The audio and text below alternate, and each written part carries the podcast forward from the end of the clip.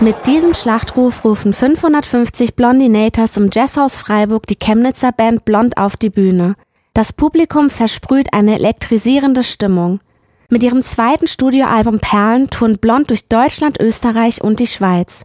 Das Trio Nina und Lotta Kummer mit Johann Bonitz tritt zum ersten Mal in Freiburg auf.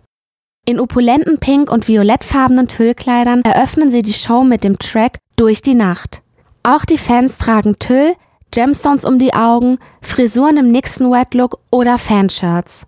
Schon nach den ersten Songs ist klar, das Publikum ist textsicher und sie sind laut, was Blond mega freut.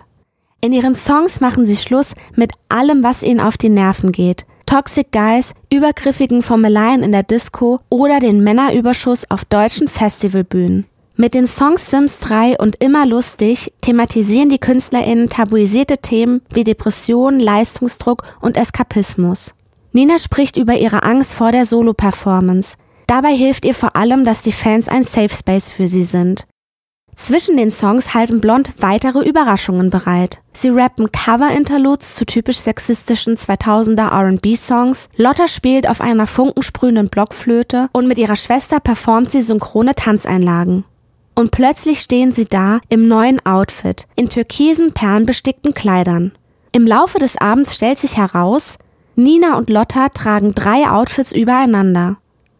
Nach einer Stunde holen Blond ihren Support Act Venus zurück auf die Bühne Gemeinsam performen sie den Song Dance with Somebody von Mando Diao. Die deutsch-vietnamesische Künstlerin Venus singt auf Englisch und Vietnamesisch. Dieses Genre nennt sie R&V.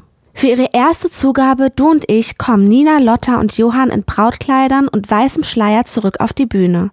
Der Abend endet mit dem Song Männer, einer Parodie auf den 80er-Jahre-Hit It's Raining Man von den Weather Girls. Nach anderthalb Stunden Konzert bin auch ich elektrisiert. Das künstlerische Konzept aus Musik, Bühnenbild, Kostüm und Performance hat meine Erwartungen übertroffen. Ich bin jetzt auch ein Blondinator.